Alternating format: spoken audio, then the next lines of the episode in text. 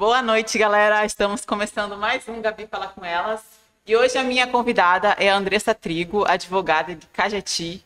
Boa noite, Andressa. Boa noite, Gabi. Obrigada por ter vindo, tá? Imagina, é uma honra estar aqui com você. Estava ansiosa por esse dia. É, a Andressa é minha amiga e uma pessoa que eu admiro muito. Também admiro então... muito você.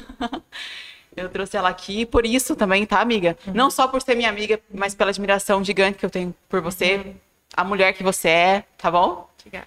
Amiga, queria te fazer uma pergunta que eu nunca perguntei.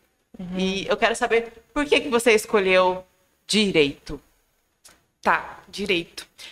Quando eu entrei na faculdade, assim, quando as pessoas me perguntavam que quando a gente entra na faculdade de Direito, é de praxe os professores perguntarem: mas por que, que você está aqui? Por que, que você escolheu Direito? E num dia desses na faculdade, no, no início e tal, um professor perguntou isso para os alunos e eu fui uma das alunas que respondeu: uhum. por que cursar Direito? E na verdade, de início eu não consegui responder essa pergunta ao certo, mas o que eu falei para ele foi o seguinte: eu não escolhi o direito, o direito me escolheu. Porque eu não consigo me recordar de um, de um dia que eu parei e falei: não, eu vou fazer direito por isso, vou fazer direito por aquilo. Simplesmente aconteceu. É, o meu pai é policial civil, e como ele trabalhava na delegacia, eu sempre ouvia algumas histórias tal, mais do lado criminal, claro. E eu acho que eu fui me inspirando, né, nesse, no meu pai e em outras coisas que eu via, esse tipo de coisa. E eu cresci com essa ideia de que eu queria ser advogada. É, por mais que durante a faculdade eu me questionasse, eu me questionei muito. Será que é isso mesmo que eu quero para minha uhum. vida? É, hoje eu tenho a certeza que sim. Que era isso mesmo que eu queria. É... Quando você era pequena, você não queria fazer outra coisa? ah, quando, na verdade, quando. A gente quer tanta coisa. É, uh -huh. A gente muda ideia muitas vezes. Sim, aham. Uh -huh. Eu não, não consigo me recordar de eu ter vontade de ser outra coisa. Eu sempre quis o direito, eu sempre quis ser advogado, eu sempre quis trabalhar com isso. De ser policial igual seu pai? Não, por mais que eu admire muito meu pai, eu não é uma área assim que é para mim. É, meu pai já antigamente, né, no passado, já me perguntou se eu queria prestar concurso uhum. para delegada, mas não, é, não gosto muito da área criminal. Admiro muito, é, tenho várias amigas que, que, querem seguir a carreira da Polícia Civil, uhum. querem ser delegadas. É uma, é uma profissão que eu admiro muito, uhum. mas não é uma coisa que, que eu quero seguir, não é uma coisa que eu quero para minha vida. Que área que você trabalha agora, amiga? Então, é, eu sou pós-graduada em trabalho e processo de trabalho. É, terminei essa pós-graduação. Atualmente eu curso a pós-graduação no processo civil. Mas assim, quando eu estava na faculdade, eu no finalzinho do, do meu curso, é, entrou em vigor a reforma trabalhista. E era uma, uma matéria que eu gostava, direito do trabalho, porém eu não consegui é, aprender muito sobre a reforma na faculdade. Eu quis é, cursar pós-graduação em direito do trabalho para aprender um pouco mais, mas eu vi que não era uma área que eu, que eu gostava tanto. Uhum. É, eu, eu gosto de direito do trabalho, mas é, prefiro direito civil direito consumidor, direito de família. E estou cursando agora processo civil para me especializar, porque para a carreira do advogado, como eu estou advogando agora, é muito importante saber bem sobre o processo civil. Então agora estou cursando, mas assim, não quero parar por aqui, já quero fazer outra pós-graduação, que vai ser a minha terceira no caso, que é Direito, Família e Sucessões, e assim a gente vai. E quantos anos você tem? Tenho 26. 26. Seu pai e sua mãe estão vendo, né? Estão vendo. Muito orgulho, né? então, e falando nos seus pais também, uhum. você foi embora de Cajati, você morava uhum. em Cajati, com quantos anos? Eu fui embora com 19 anos. É, fui para Curitiba. Foi muito é. difícil, porque você ficou longe da sua família, dos seus amigos, foi uhum. embora pelo seu sonho, né? Sim. Como é que é, foi? Assim, não é fácil. É, largar a sua família, a sua cidade, seus amigos, para ir embora para outra cidade embora Curitiba seja muito perto, né? Uhum. Tava quase todo final de semana aqui, não é fácil. É, eu gosto de falar que, que por mais que a minha jornada tenha sido difícil, eu fui muito privilegiada, porque tive pessoas próximas de mim que me ajudaram muito. Uhum. A minha família sempre me ajudou muito. E eu morava com uma amiga minha que eu fui embora para Curitiba para morar com uma amiga minha que já estava lá cursando a faculdade de engenharia civil. A gente alugou um apartamento com mais outra amiga. E. E assim foi, mas essa amiga que morava comigo, que foi a que morou é, do início até o fim da faculdade, ela e a família dela me ajudaram muito. É, tenho muita gratidão por eles. Os meus pais sempre me ajudaram muito. A minha melhor amiga era minha vizinha em Curitiba, numa cidade enorme. Ela é, comprou um apartamento e morava perto de mim.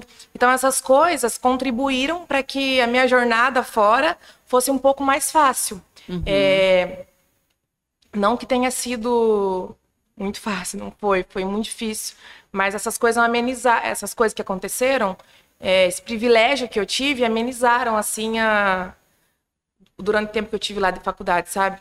Mas assim, não me arrependo ter ido embora, foi a melhor coisa que eu fiz. Eu tive um processo de amadurecimento muito grande. É, eu olho para trás e vejo assim, nossa, foi difícil, foi, mas eu faria tudo de novo. Eu comecei a faculdade em registro. Comecei aqui, direito aqui na, na Unisep. Uhum. Só que eu sempre tive o sonho de ir embora. Uhum. Sempre quis ir embora, só que eu não, não tinha tido a oportunidade. É igual a Aline, né? É, é igual a Aline. não, tive a oportunidade, não tinha tido a oportunidade. E no momento, assim, é, ruim da minha vida, não estava numa fase boa da minha vida, me questionando o que, o que eu queria, se era isso mesmo, se era essa faculdade, se era morar em Cajeti mesmo. As coisas foram acontecendo. E como eu te falei, daí surgiu a oportunidade de morar com essa minha amiga e deu tudo certo, eu fui e as coisas foram acontecendo. Eu, eu lembro que eu fui assim, é, com a ideia certa na cabeça de que eu ia cursar direito na Unicuritiba. Uhum. E a grade horária é diferente, né? Porque algumas faculdades são 80, 40 horas, outras 72 e 36, algo assim. E quando eu fui na Unicuritiba, não deu certo, deu de cursar lá, porque eu tenho que voltar a faculdade inteira. Não, as matérias não iam dar certo e tal. E essa minha amiga que eu te falei, é a Camila, ela morava lá perto da, da faculdade Dom Bosco. Ela falou para mim: Ah, por que, que você não tenta lá na Dom Bosco? Que um, um primo dela, sabe, o Vinícius fazia faculdade lá. Ela falou: Ah, o Vini faz lá, é super boa e tal, acho que você devia tentar. E ela ia morar ali pertinho, né? Um apartamento ali pertinho, o Vinícius morava ali pertinho. Eu falei: Ah, eu vou lá ver, né? E, cara, era para mim. Era para eu estudar lá na Dom Bosco mesmo, deu tudo certo. É, na verdade, eu voltei um ano da faculdade, porque a grade horária não batia uhum. com. As matérias não, não batiam, né? Com as matérias que eu tinha cursado aqui em registro, mas eu consegui aproveitar muita coisa, não precisei voltar a faculdade toda. Eu voltei um ano, mas assim, valeu super a pena. Foi um passo que eu dei para trás para dar outros lá na frente. Uhum. Então, faria tudo de novo, não me arrependo. Como eu te disse, foi um processo de amadurecimento muito grande. É, eu aprendi muita coisa morando sozinha. Uhum. É, tinha lugares que eu queria estagiar, por exemplo, durante a faculdade, que se eu continuasse aqui no Vale, eu não, não teria, tal, talvez eu não tivesse essa oportunidade. Uhum. Quando eu fui para Curitiba e comecei a faculdade, eu, a, meu primeiro estágio foi no escritório, ali no centro de Curitiba mesmo, que eu lembro até que eu, que eu gastava todo o meu salário no meu estágio com McDonald's e Burger King. Sim, aham. Mas eu lembro que meu primeiro salário foi 500 reais. Eu falei, meu Deus, como que eu vou gastar todo esse dinheiro? 500 reais é muito dinheiro pra mim. Eu ficava pensando assim, sabe? Meu pai pagava meu aluguel e tal, mas era, era o meu salário, sabe? 500 reais. E eu gastava todo o meu salário com McDonald's e Burger King. Claro que depois eu fui amadurecendo, criando responsabilidade, e os boletos começam a chegar e as coisas vão mudando. Mas o início foi assim. E meu primeiro estágio foi num escritório ali no centro. E depois eu lembro que eu queria muito estagiar no Tribunal de Justiça. Era o meu sonho, assim, porque estagiário de direito é muito desvalorizado. Uhum. O salário é muito pouco. Como a, é, o curso é, é, saturado, tem muita gente que cursa direito. Então, o estagiário de direito é muito desvalorizado, infelizmente. E o tribunal, eu lembro que na época você tinha que fazer uma provinha para entrar lá e era o lugar que mais pagava, assim, que era um dos melhores salários. Eu queria muito entrar no tribunal. Coloquei isso como meta. E eu fui fazendo prova, prova, processo seletivo, até que eu consegui. Daí estagiei dois anos no tribunal, uhum. E, na verdade, antes do tribunal, depois que eu saí do, do escritório, eu também fiz estágio no quartel da Polícia Militar. Foi Nossa, assim. Eu não sabia. Aham, na, na parte jurídica lá do quartel. Eu fiz estágio lá, daí fui pro tribunal, que, era, que eu queria, mesmo terminando a faculdade, eu, eu saí do tribunal. Mas, assim, foi era o que eu queria. Colocava como meta uma coisa e. E seus, seus pais sempre te apoiaram? Porque Sim. você sair daqui para lá sozinha? Sim, aham. na verdade os meus pais ficaram mais tranquilos porque eu ia morar com essa amiga minha que eu te falei. Que eu morei com ela desde Porque você foi sempre, novinha, assim. né? Quantos anos? Fui com 19. 19. Aham, com 19. E meus pais ficaram mais tranquilos assim, e, mas meu pai, meu pai é uma pessoa muito estudiosa. Ele é meio autodidata, assim, ele pega pra estudar e aprende o negócio sozinho. Então, ele e minha mãe sempre me incentivaram muito a estudar. E aí eu fui. Tô aqui, formado. Passei tá pelo. em Cajati agora? Por que Oi? você resolveu voltar pra cá? Na verdade, eu tô aqui e tô lá, né? É. É, Por conta da pandemia, eu tava trabalhando no Ministério Público do Paraná, na promotoria do consumidor. Daí começou, come, começou a pandemia e começamos a trabalhar em home office. Uhum. Aí, como eu tive a oportunidade de ficar mais ficar um pouco perto da minha família, eu vim pra cá. é, e fico assim, fico aqui, fico lá, fico aqui, fico lá. Porque eu amo o Vale, eu amo Cajati. Porque minha fami... tem minha família, os meus amigos perto, porque aqui no Vale a gente é muito unido. Uhum. É, eu amo os meus amigos de Curitiba também, mas é diferente. Os meus, as amizades que eu tenho em Cajati são diferentes da amiza- das amizades que eu tenho em Curitiba. Aqui todo final de semana, vamos se reunir fazer um churrasco? Aham. Beleza, vamos fazer um churrasco, bora fazer isso, bora fazer aquilo. E lá em Curitiba as pessoas são mais mais na delas, assim, sabe? Eu Mais, também gosto disso no Vale. Eu gosto é, eu muito. amo. Aham. Aham. Por exemplo, eu mando mensagem pra você, amiga, vamos fazer tal coisa. Aham, amiga, passa aqui em casa e me pegar. Vamos, Amiga, tô precisando disso, vamos comigo. Aham, é, é sobre isso. mas assim, mas eu gosto muito de estar lá também, quero voltar definitivo, assim. Aham. É, embora eu goste muito de Cajati, muito do Vale, porque eu tenho mais carinho, mais amor, mais aconchego mesmo, né? Aqui no Vale, eu acho que pra- pra minha carreira profissional, pros sonhos que eu tenho, é, eu acho que é, que é Curitiba. Que porque eu- sonhos que você tem? Pode ah, contar? eu quero, quero crescer assim na minha carreira, quero, quero estudar mais. É, em breve, se Deus quiser, fazer outra pós-graduação, né? Que eu, tô- eu te falei, te falei, né? Que eu tô cursando agora a pós-graduação de processo civil. Quero fazer uma de família e sucessões, que é uma área que eu gosto bastante. Quem sabe depois evoluir para um mestrado, esse tipo de coisa. Então, ah, tudo no tempo de Deus, na verdade. Tenho muita fé, sou uma pessoa que tem muita fé, né? Então eu entrego tudo nas mãos de Deus e deixo ele me, me guiar. Embora às vezes bata um desespero, meu Deus, o que, que vai ser de mim agora? O que, que eu vou fazer? É, eu acho que tá tudo na- nas mãos dele. Que ele tiver pra mim, eu aceito e tô indo. Hoje você sente que valeu a pena. Muito, aham. É, eu acho que o conhecimento que você adquire, ninguém tira de você. As pessoas podem tirar tudo que você tem, mas o conhecimento é aquilo que fica com você. Ninguém tira de você o conhecimento. Então, buscar evoluir, buscar ser uma pessoa melhor, buscar estudar, é, buscar ter a sua independência financeira, isso ninguém tira de você. As pessoas, como eu te disse, as pessoas podem tirar tudo, menos a sua essência, o seu conhecimento, aquilo que você buscou adquirir, sabe? E durante, é, durante a faculdade, você passou alguma dificuldade? Ah, muitas, na verdade, era mais a cobrança assim que a faculdade traz. É... Curso de direito é um curso fácil, é um curso que exige bastante de você, muita leitura, muito compreensão, muito discernimento, é... muita leitura.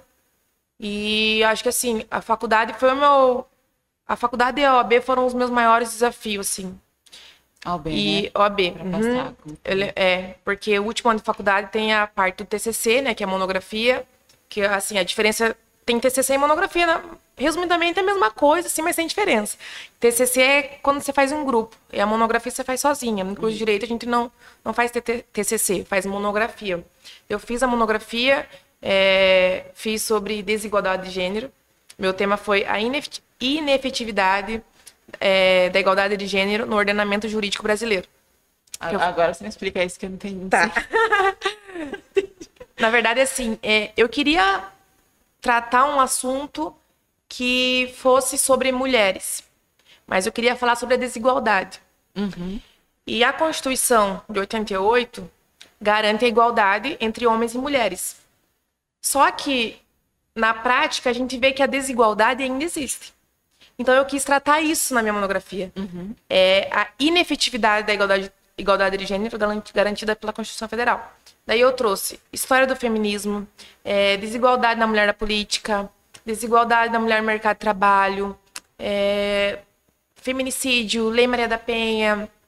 Tratei, assim, bem um, peguei de tudo um pouquinho, fui acrescentando aqui e ali para mostrar para as pessoas, para a sociedade, não só para o meu curso, para os meus professores, mas para as pessoas ao meu redor, para a sociedade, que a igualdade entre homens e mulheres ainda não aconteceu de fato, mas vem acontecendo. É, a gente já mudou muita coisa né, do que era antigamente. Então, foi isso. E como eu te disse, estava falando, na verdade, dos maiores desafios né, da faculdade. A OAB foi um, um enorme desafio, porque é uma prova difícil, mas graças a Deus, no dia da minha colação de grau, eu já colei grau aprovada. No meu TCC também deu tudo certo, graças a Deus, na minha monografia deu tudo certo. E é isso. Daí, cada dia tentando melhorar mais, estudar mais, porque não dá para ficar parado. Uhum. É... É, eu tenho uma admiração enorme, Sim. assim, porque é, eu acho que as mulheres têm que buscar essa independência, né? Uhum. Então, e me fala um pouco sobre isso. Sobre, sobre... as mulheres estudarem, independência. Uhum. O que, que você acha sobre isso? Eu acho que a gente tem que, as mulheres têm que ser independentes. É, não tenho nada contra uma mulher que quer cuidar de casa e do, Sim, do eu marido. acho que tem que ter uma escolha. Né? Exatamente. Né? Tem que ser uma escolha. Isso eu ia falar para você. É, tem que ser uma escolha. Uhum. Se você quiser cuidar da sua casa, cuidar dos seus filhos, se seu marido não quiser trabalhar, tudo bem, tudo certo. Mas se você quiser trabalhar, estudar, trabalhar fora, eu falo que trabalhar esse... fora porque trabalhar em casa também é um trabalho, cuidar dos filhos também Sim. é um trabalho. É tão difícil quanto trabalhar uhum. fora. Quem é mãe, quem é dona de casa sabe disso. Uhum. É, mas se você quiser os dois também, tá tudo bem. E, e é isso. O que eu não gosto é dessa obrigação, né? Que a Sim. mulher tem que casar, tem que ter filhos, sim, tem que saber cozinhar, sim. tem que limpar bem a casa, sim. tem que fazer tudo. É, a sociedade quer impor muitas coisas para nós mulheres. Uhum. Então, esses dias atrás, eu, eu ouvi de uma pessoa que falou assim para mim que eu tenho 26 anos, tô solteira. Daí uma pessoa falou assim para mim, André, você tem que criar juízo. Eu fiquei pensando, mas criar uhum. juízo como? Mas ele, na verdade, eu fiquei refletindo sobre isso, ele quis dizer para mim que eu tinha que criar juízo era casar e ter filho. Mas porque eu falei, meu Deus, criar juízo. Cara, fui embora, estudei, sou pós-graduada, tô na minha segunda pós-graduação, eu trabalho, faço meus corre e eu não tenho juízo? Como assim? Só porque eu não casei, não tive é filho ainda? Casar. Sim, a sociedade é muito machista. Então você tá chegando perto dos 30, olha, você tem que casar, senão daqui a pouco uh -huh. ninguém vai te querer. Sim, uh -huh. E aí o que eu acho engraçado é que Sim. algumas mulheres casam com uma pessoa que às vezes elas nem querem casar, nem têm aquela certeza. Só para dizer que tem um isso, casamento, que tem isso. alguém. Por uhum. medo dos outros falarem Sim. as coisas e tal. É, é, absurdo, né, amiga? É por medo. Uhum. E assim, eu sou pisciana. Eu quero casar, eu quero ter filhos. Eu ia perguntar se você quer casar. Mas amiga. tudo no, no, tempo de Deus, assim. Não adianta nada eu. Ah, vou entrar num relacionamento, vou casar, já vou ter filho, só para dizer que eu tenho uhum. alguém. Se eu for. Quando eu tiver alguém, eu quero alguém que seja para somar que me tratar ela como uma rainha, tá? Sim, Porque ela é. Que me admire como a mulher que eu sou, que não tente me censurar, que aceite meu jeito, minhas falhas, minhas perfeições. E é isso que eu, que eu espero do relacionamento. E uhum. é assim que tem que ser. Uhum. Se for pra. Ah, casei, tenho 26 anos, tô casada, vou ter filho. É só para dizer para as pessoas que eu tenho alguém e que eu tô seguindo o que a sociedade espera de mim. Uhum. Não, se a sociedade espera que eu case já e tenha filho já, vai ficar Amiga, meu pensamento é igual ao seu. Sim. Porque uhum. eu sempre falo que eu vou ficar solteira até achar alguém que me trate muito bem. É porque quando a gente passa por relacionamentos falidos que destroem nossa é, saúde mental, a gente aprende. Uhum. Quando a gente uhum. consegue se livrar disso, a gente aprende. O que, que você quer de um relacionamento? Uhum. Não, eu quero isso, isso, isso. Eu não aceito menos do que isso. Se for para eu estar num relacionamento onde eu não seja feliz, onde eu perca a minha essência, onde eu não consiga ser eu, eu prefiro não estar, eu prefiro ficar sozinha. E uma hora aparece alguém disposto a. É isso que eu falo, nem que tenha 50 anos. Não tem idade. Como diz né, a Vini, tá tudo bem, é sobre isso. Não é? Eu quero ir embora. tá bom, e conta pra gente o que você gosta de fazer. Andressa, o que você gosta de fazer? Eu, no Andressa. Seu dia a dia, sim. Hum. Ah, eu gosto de sair com as minhas amigas. Eu gosto de ir pra academia, que agora eu ando com pessoas marombas. Tem que seguir um padrão, não dá pra ficar muito, muito pra trás. Brincadeira, mas é, gosto de ir pra academia, final de semana a gente sempre sai, as meninas, tal, um churrasquinho ali, uma festinha colar. A gente tem um grupo de amigas muito fera, Sim, né? Porque, assim, é, são todas meninas, mulheres incríveis. São. E a gente sai, a gente se diverte, diverte. bebe, dança. É- é- eu acho incrível, Sim. assim, o que, o que a gente tem. Eu queria muito que as outras meninas Sim. tivessem isso também. Sim. E aí eu vou entrar na mesma pergunta que eu fiz até pra Aline. Uhum. É, sobre julgamentos. Por exemplo, você gostar de sair, Uhum. de beber, de dançar. Como é que as pessoas lidam? Principalmente aqui no Vale, né? Sim. Uhum. Que as pessoas acabam julgando Sim. mais. É, não sabem separar essa Andressa da, da Andressa profissional. Sim. Como é. É. que você lida com... Na verdade, eu acho que tem uma frase que eu, que eu li em alguma rede social. Como que é a frase? É... Meu entre... Minha diversão não tem nada a ver com a minha competência, alguma coisa assim. Não confunda, né? Alguma coisa assim. E é isso. É... Por mais que eu tenha minha profissão, sou advogada, e que eu, que eu tenha que ser, no meu trabalho, uma pessoa séria, eu também preciso do meu lazer. Sim. Eu preciso dos finais de semana sair com as minhas amigas e dar risada. E não tem problema nenhum. As pessoas têm que saber separar isso. Mas, infelizmente, principalmente, e não só em cidade pequena, em todo lugar, mas principalmente em cidade pequena, é, existe muito julgamento. Uhum. Mas as pessoas, na verdade, as pessoas querem te censurar. As pessoas não querem que você que você se divirta. A felicidade incomoda, sabe? E assim, quando eu saio pra me divertir com as minhas amigas, eu não faço mal pra ninguém, cara. Aham. Eu tô ali me divertindo. é, com- Se você for ligar pra isso, na verdade, você nem vive, né? Não, a gente não vive, você não faz nada. Porque você fazendo vão te julgar. Se você não fizer, também vão te julgar. Então a gente tem que. Embora eu esteja falando isso, mas eu estou me, eu estou me ouvindo aqui porque eu tenho que. Sabe? Porque às vezes eu tenho muito isso, de ligar porque as pessoas vão falar, sabe? Meu Deus, mas. É, Andressa tá em tal lugar. Mas, cara, eu preciso também, eu preciso do meu lazer. Então eu falo pra você, pra outras pessoas, pra outras mulheres, mas eu também tenho que seguir o que eu falo, sabe? Que me ouvir mais e, e seguir o meu conselho. Aham. E a sua irmã? A sua irmã, eu acho lindo Ah. também o carinho que vocês têm uma pela outra. A sua irmã, ela se formou em. A minha irmã forma agora, em dezembro. Ela é enfermagem. enfermagem, Enfermagem. Enfermagem. é, a gente tem uma cumplicidade muito grande, assim. Não gosto nem de falar muito, senão eu, eu me Já emociono. É. Assim, Ela é eu, de peixes. é, eu sou muito pisci- eu sou muito pisciana em todos os aspectos. Mas É, vocês são bem parecidas? Como é que é? Então, eu e minha irmã, a gente brigava muito, assim, quando era mais Normal. nova e tal. Mas quando os meus pais separaram, a pessoa que mais me entendia era minha irmã. E a pessoa que mais entendia minha irmã era eu. Ela é um amor. É. Ela é um amor. então, a única alternativa que a gente teve foi de se unir. Uhum. E porque ninguém entendia o sofrimento uma da outra, sabe? Só a gente se entendia. Então a gente se uniu muito e graças a Deus essa união permaneceu. É, minha irmã, meu porto seguro, embora às vezes a gente Ela deve estar chorando. Vitória, beijo. Embora às vezes a gente brigue um monte, assim, a gente já se acerta, a gente não consegue ficar brigado.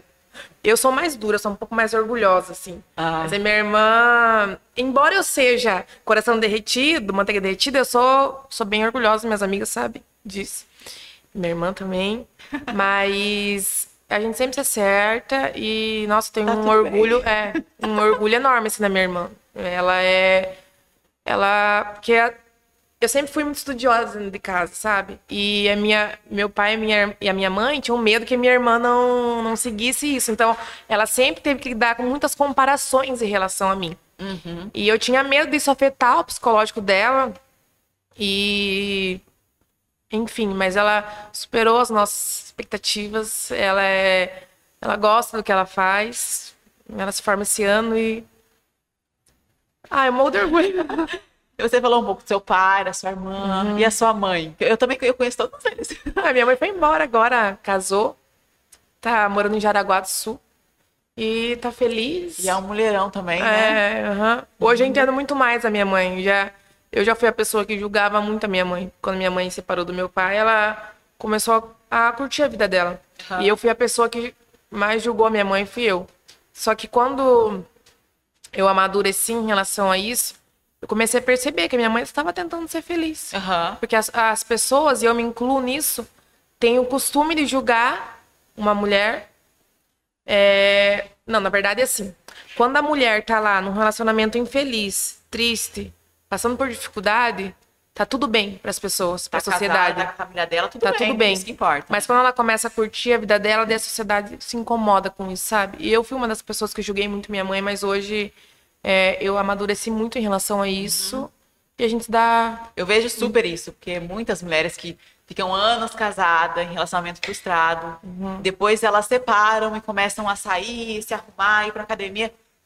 E as pessoas julgam muito, por Muito. Uhum. elas estarem felizes. É absurdo, né? Sim, aham. uma mulher num relacionamento fracassado é, tá tudo bem, mas uma mulher que tá curtindo a vida, ela incomoda muito mais que a mulher que tá ali. Um relacionamento fracassado e.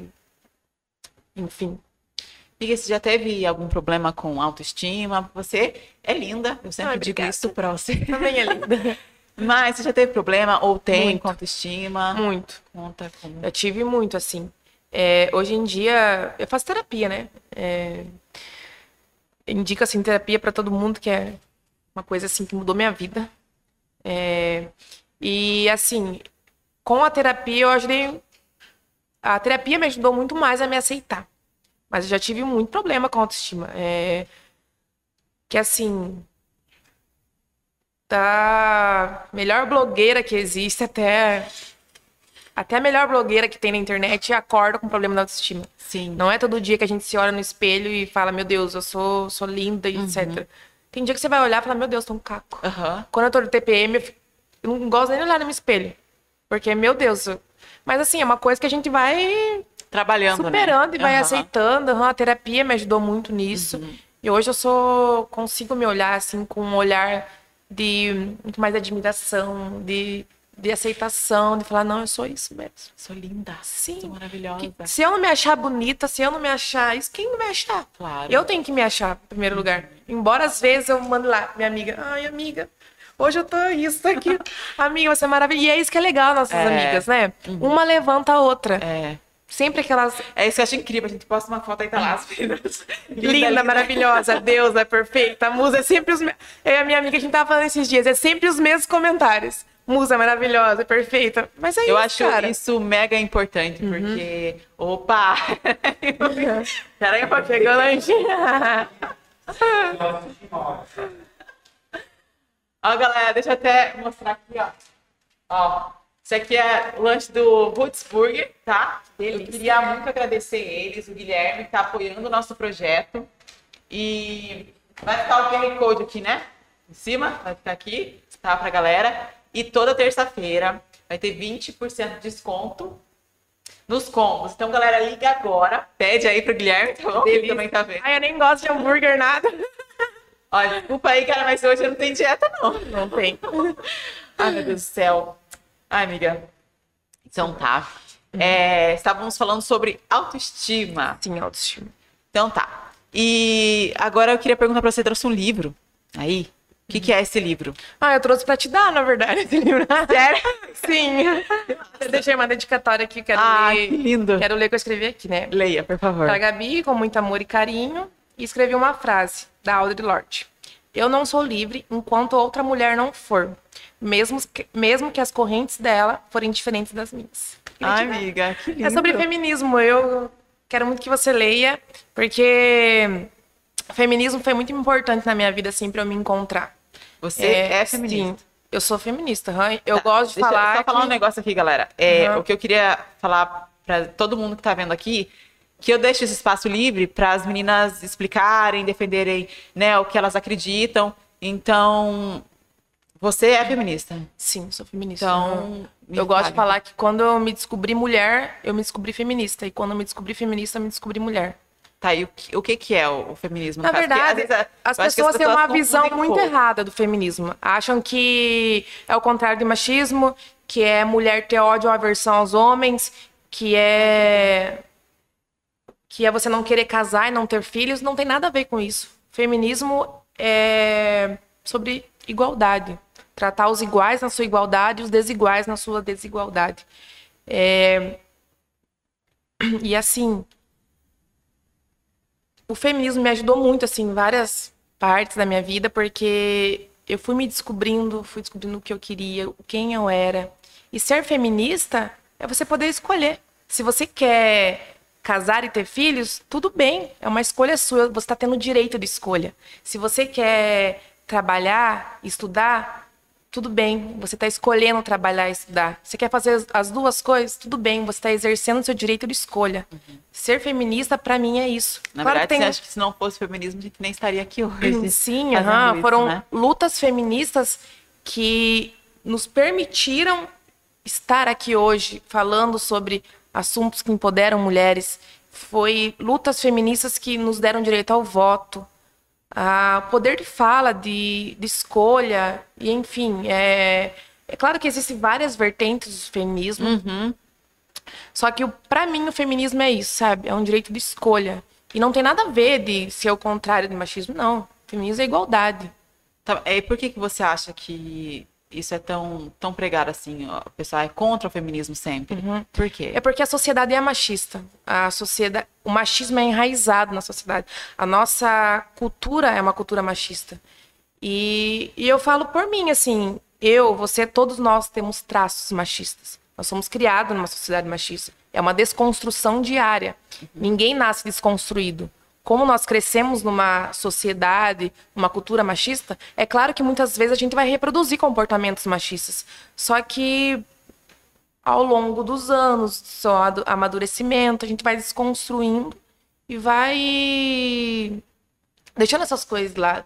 E a sociedade, ela se incomoda, é, se incomoda muito com mulheres que, que são empoderadas, que dão a cara a tapa, que que lutam por seus direitos. Uhum. E é por, por isso que muitas vezes o feminismo incomoda, sabe? Mas o feminismo não não tem nada a ver com o que muitas pessoas acham. Que é, ah, é um ódio aos homens. Tinham que ler um pouquinho mais, né? é. né? Antes de, de falar coisas que não têm Sim, muito uh -huh. conhecimento. Mas é um assunto muito legal. Na minha monografia, trabalho conclusão de curso, eu falei sobre a história do feminismo no Brasil. É, a base do meu trabalho foi toda feminista. E é um assunto que eu gosto de falar com as minhas amigas e tal. E, e é isso, assim. Então muitas... já entramos sobre empoderamento aí. Sim, né? Qual uh -huh. que, que, você acha que é a importância do, do empoderamento feminino? Você, a importância do empoderamento feminino é você poder ajudar, você se empoderar para ajudar outras mulheres. Uhum. Então é a sororidade, né? As mulheres se ajudando entre si. Isso cada dia mais está tá maior e isso é muito legal. A nova geração que tá vindo, tá vindo com tudo, assim. Exatamente. Assim. É isso que eu até, até comentei uhum. com a Aline aquele dia, porque eu acho lindo as meninas de, de 15, 16 uhum. anos são diferentes da minha Sim. época. Uhum. Porque na minha época era muita competição, tipo assim, uhum. é, o meu cabelo é mais bonito que o seu. A minha mão é mais bonita que a sua. Uhum. Então eu sou Sim. melhor que você porque Sim. eu sou mais bonita. Era Sim. essa competição, né? Sim, uhum. e, e, hoje as mulheres se ajudam muito mais, né? Uhum. A nossa a nova geração tá vindo com tudo aí. E é isso é a importância de ter um podcast de uma mulher como você, sabe? Trazendo mulheres aqui convidadas para falar sobre isso. Porque às vezes a gente nem saiba, mas a gente tá inspirando outras meninas, Sim. sabe? Estão crescendo na adolescência, outras mulheres, enfim. E por isso que nos dias difíceis, é, quando você pensa, ah, não, vou desistir, não tá dando certo, continua. Alguém tá se inspirando uhum. em você. E. Miguel, vamos falar sobre essa competição entre as uhum. mulheres. O que, que você acha disso? Ah, eu já tive muito isso, sabe? Eu não vou falar, não vou me deixar de lado e falar, não, nunca tive isso. Nossa, meus 15 anos, meu Deus. É... Ai, ela ficou com o menino que eu ficava. Ai, que raiva. Não, isso, cara, você odiava ela. Né? Eu odiava é. essa menina porque ela ficou com o menino que eu ficava. Então, eu, eu, já, eu tive essa fase sim. também, inclusive perdi amigas assim incríveis sim. por uhum. conta dessa competição. Dessa competição. E hoje eu não tenho mais isso, sabe?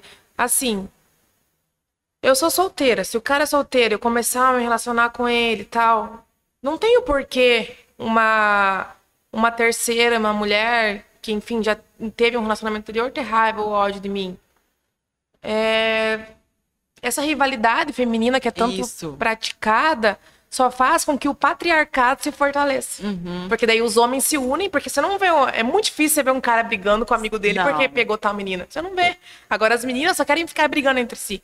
Cara, se foi ele que te expôs uma, uma situação, se você acha que ele devia fidelidade ou alguma coisa para você, se resolve com ele. Uhum. A mulher não tem nada a ver com uhum. isso. Então, eu amadureci muito em relação a isso. Eu sei que você também, as nossas amigas também, porque assim, Não tem por que criar essa rivalidade, sabe? E, mas assim, voltando no papo de desconstrução, é uma desconstrução diária. Não é do dia pra noite que você vai aprender, ah, não. É aos poucos. Você vai praticando, praticando, quando você vê, você já tá livre dessas amarras, sabe? Dessas coisas que não prendem a nada, esse tipo de coisa. E aqui no Vale é um pouquinho pior, por ser pior. pequenininho, né? Sim, aham. Eu já acho lindo a- a- o que a gente tem, o vínculo que a gente tem. Eu sei que, é. Uhum. igual eu falei, as pessoas julgam muito, mas o que a gente tem é... Sim. E no Vale É tem tanta mulher bonita, cara. Tem, é isso que eu falo. Tanta eu falo, mulher bonita, inteligente, aham. Porque às vezes elas não enxergam o potencial, o valor que elas têm, elas não enxergam. Uhum. Sim, Eu- aí, eu- às vezes, tem menina que eu mando mensagem e fala, nossa, eu queria te convidar para ir lá no meu podcast. Uhum. E aí ela fala assim, eu? Por que eu? Oh, meu Deus! Elas não enxergam o potencial Sim. Uhum. que elas têm, sabe? E até esse é o, o intuito do projeto mesmo, né? Trazer elas para elas saberem o valor delas e inspirar outras pessoas, né? Sim. É... Querendo ou não, o podcast é uma maneira de conscientização, né, das mulheres para as mulheres de que elas são sim, que elas podem sim fazer o que quiserem. Vê a Gabi, essa luta jiu-jitsu. a mulher pode fazer o que quiser, pode ser o que quiser, enfim. Tá, deixa eu ver aí no YouTube, que o meu não tá aberto. Rico, deixa eu ver no seu. Galera, desculpa, mas Não, é. Simone está perguntando qual a importância da mãe na cabeça na vida dela. Ah, a importância. migrei esse celular aqui, que o meu Tá bom. Uhum. Ah, minha mãe, assim, é. cheirinho tá gostoso. Tá... Ah. Tem batatinha frita, será? Eu quero Ah, eu acho que eu frita. quero. Miga, vai falando aí a importância da sua mãe. Deixa ele tirar primeiro. Ah, tá. Importância da minha mãe.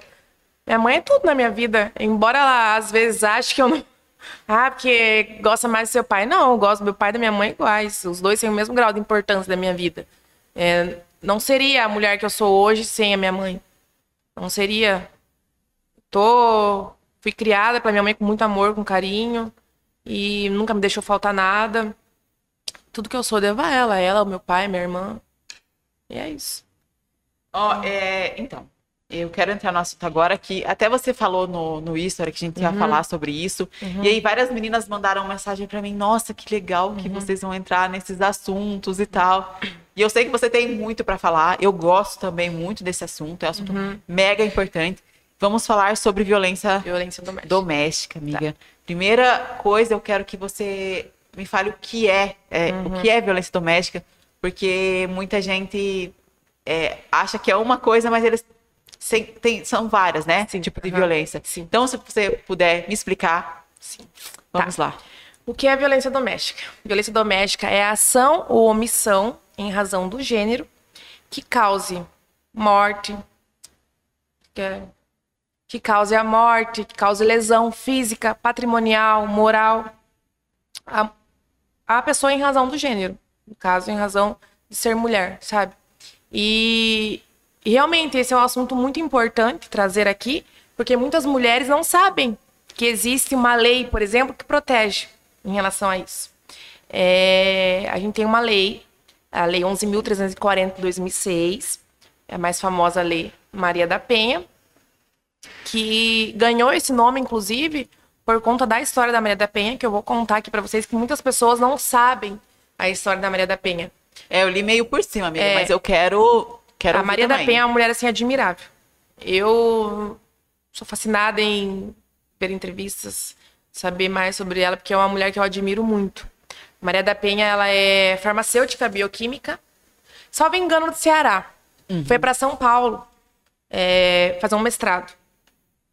E lá, eu acho que foi em São Paulo que ela conheceu o seu agressor. Na época era marido, casou lá e tal. E ele era colom- colombiano. Eles começaram a ter um relacionamento. No início, tudo flores. É, aquela Como paixão. Amor pra lá e amor pra cá. E ela teve. ela- até que ela engravidou. Ela teve a primeira filha dela. E quando ela teve a primeira filha dela, as coisas começaram a mudar. Por quê? Ele era col- colombiano. Com o nascimento da filha, eles tiveram três filhas. Mas com o nascimento das filhas, ele poderia, ele podia se naturalizar brasileiro. E na verdade era isso que ele queria, né? A Maria da Penha conta isso, que era isso que ele almejava. Tanto é que depois que ele começou, que ele se naturalizou, naturalizou brasileiro, ele começou a começar as agressões. Daí ele se transformou em outra pessoa. Isso É. ela grávida. Não, ela já tinha Já. ah, Isso, tá. aham. Ele se transformou em outra pessoa, eles voltaram embora pro Ceará e ela teve duas tentativas de homicídio, a Maria da Penha.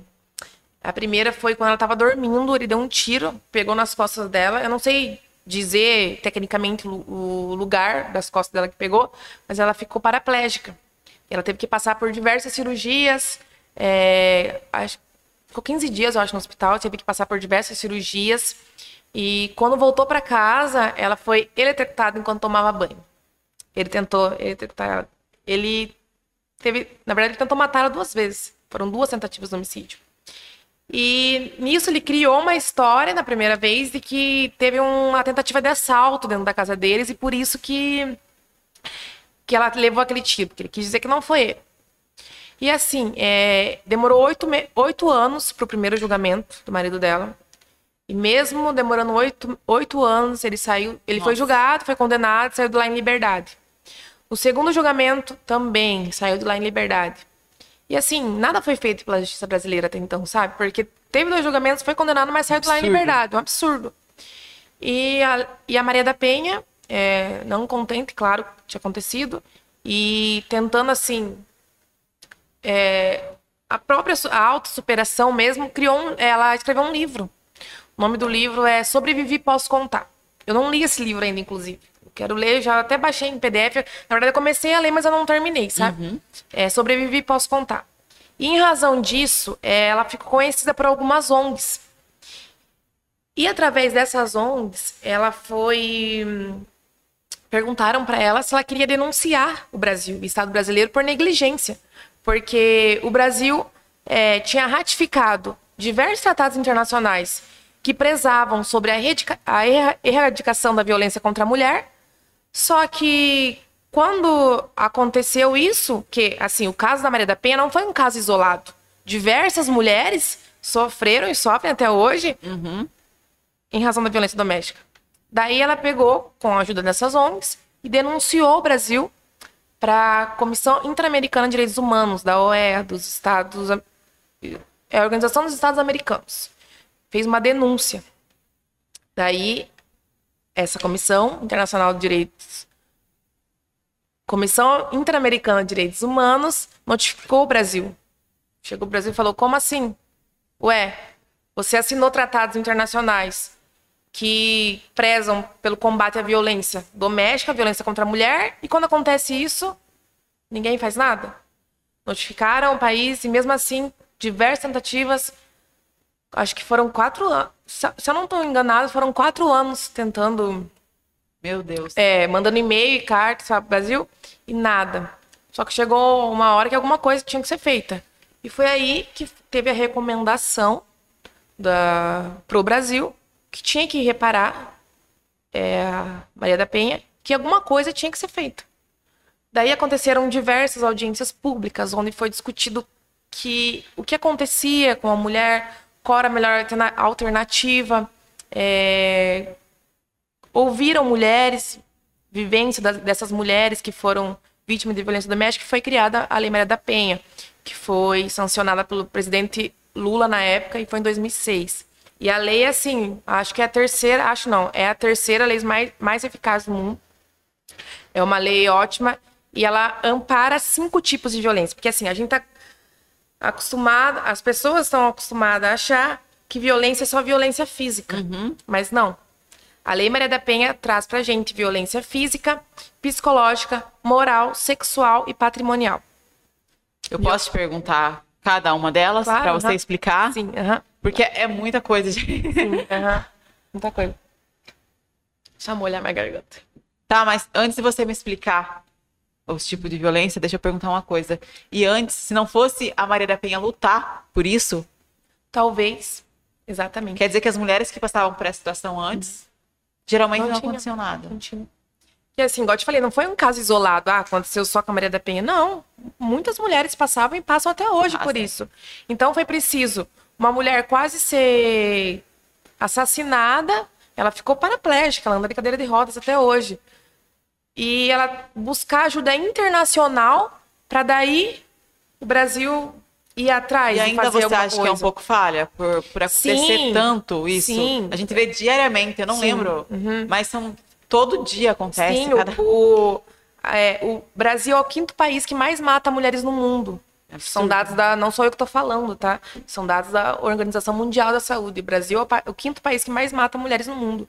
Inclusive, em razão da pandemia, o. Despencou, assim, os casos de violência doméstica no, Uhum. país. Não só no país, mas no mundo todo. Porque as mulheres passaram a conviver mais com os maridos, com os companheiros, namorados.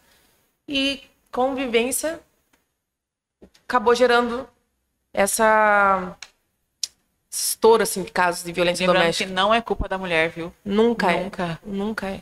Então, eu- por favor, você explica pra gente os tipos de violência, porque muita Tá. gente acha que a violência é Só só, bater na mulher, deixar a mulher roxa, e na verdade não é, né? Não é.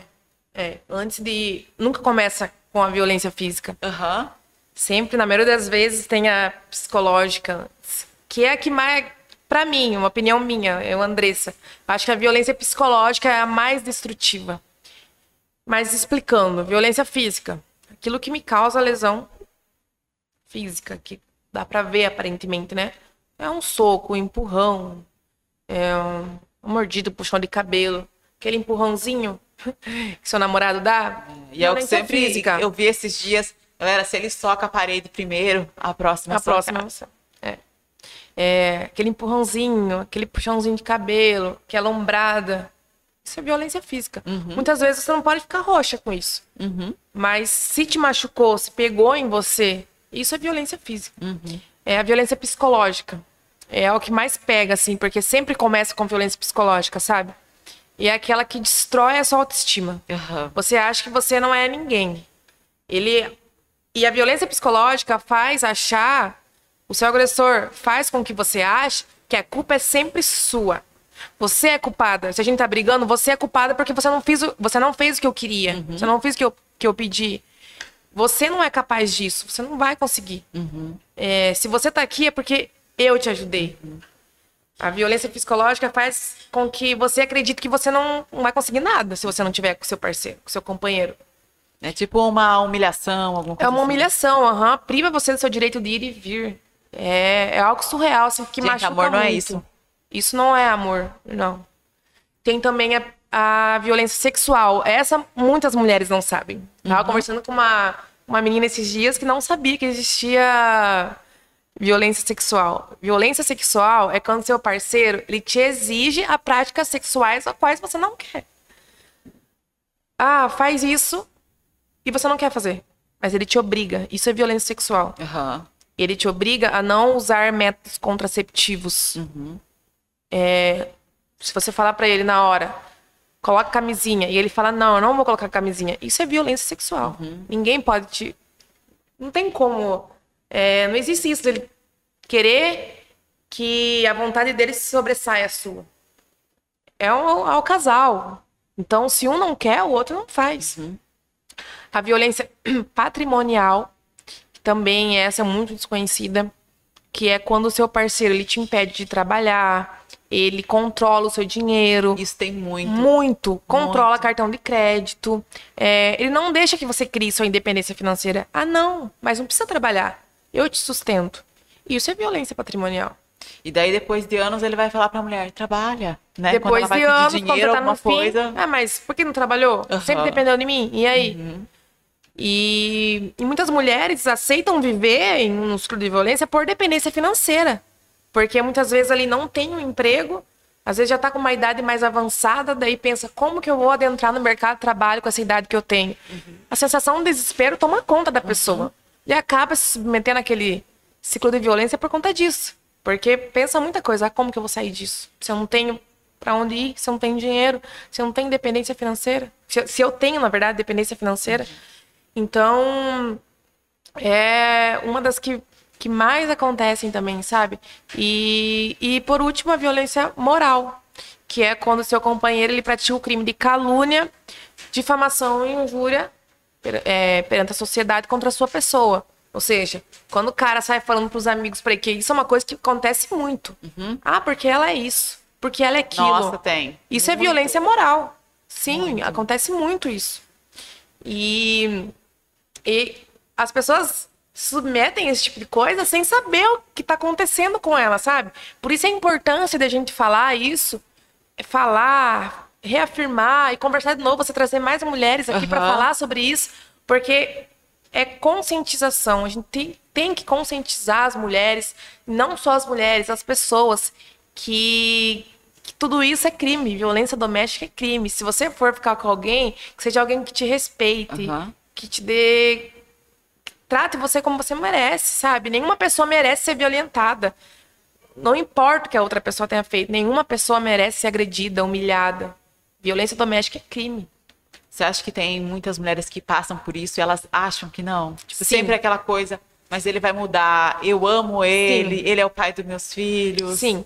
É, o, que assim, quando nós estamos num relacionamento abusivo, é muito difícil você se enxergar num relacionamento Você, abusivo. é, você não vê de fora, né? Não, se você sempre acha que não. Não, ele, ele. Você acha assim, não, mas ele me ama, ele tá fazendo isso porque ele gosta de mim. Isso não é violência, não. Então é muito difícil você enxergar que você está num relacionamento abusivo. Mas o primeiro passo é enxergar. Uhum. Você, por isso a importância desses, de- des- desses assuntos, desses debates. Aham. Primeiro passo é você enxergar que você está num relacionamento abusivo. É difícil sair? É muito difícil sair. Que é um ciclo vicioso. Existem três etapas do relacionamento abusivo. A primeira fase é a fase de tensão. Que os ânimos estão ali à flor da pele. Você começa. O seu agressor ele começa a explodir com você. O clima começa a esquentar. Aquela tensão. A segunda fase é quando ocorre a violência.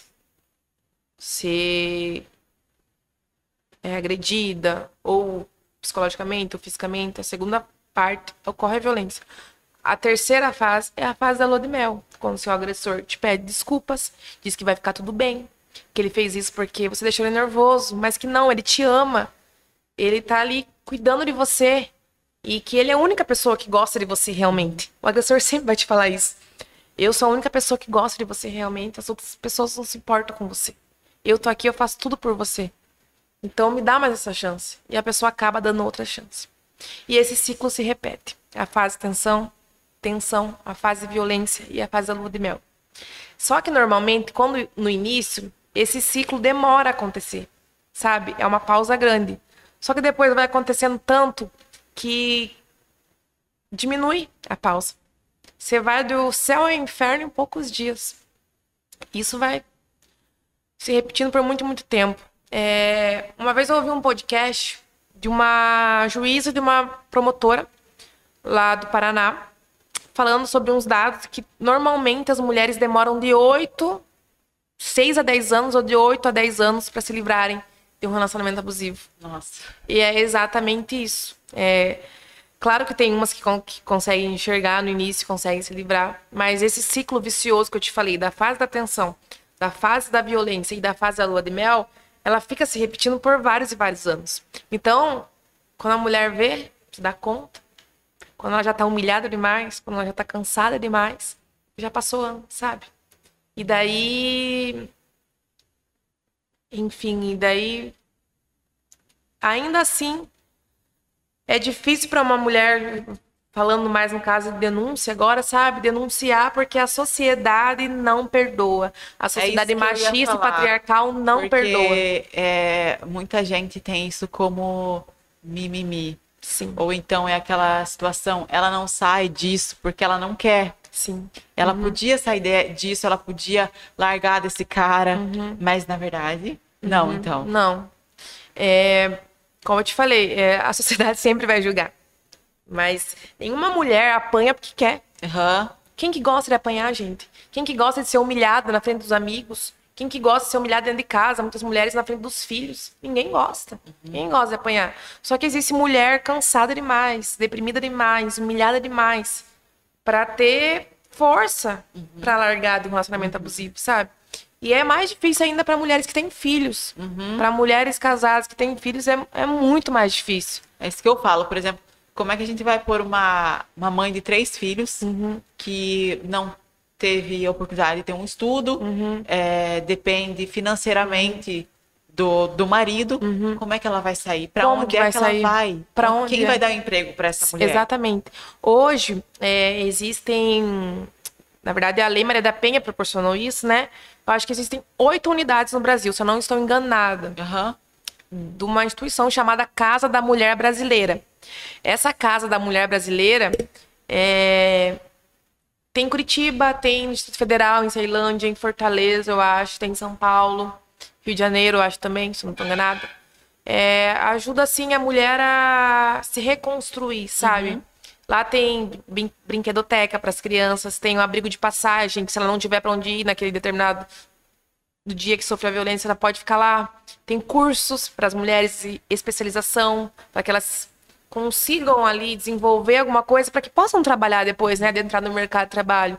Então, é muito interessante essa política pública que, que foi é, a criação dessa Casa da Mulher Brasileira, que existe em algumas cidades já, que ajudam as mulheres. Inclusive, eu assisti uma série que tem na Netflix, uma série bem legal, bem importante. Assisti, eu não lembro o nome agora, mas é Made, acho que é isso. É, nossa, eu vi. Acho que é isso. Muito incrível. É incrível, porque É, eu vi que ela tinha o, realmente o lugar lá. é tal. que lá eu acho que eles ficam meses, né? Infelizmente no Brasil ainda a casa Falta da mulher brasileira isso, né? não, não dá para ficar essa quantidade de tempo.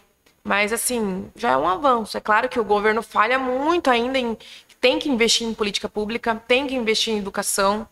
É claro que é muito falho ainda isso tudo, só que eu acho que a gente tá caminhando, sabe, para Aos pouquinhos. aos pouquinhos a gente vai isso, aham.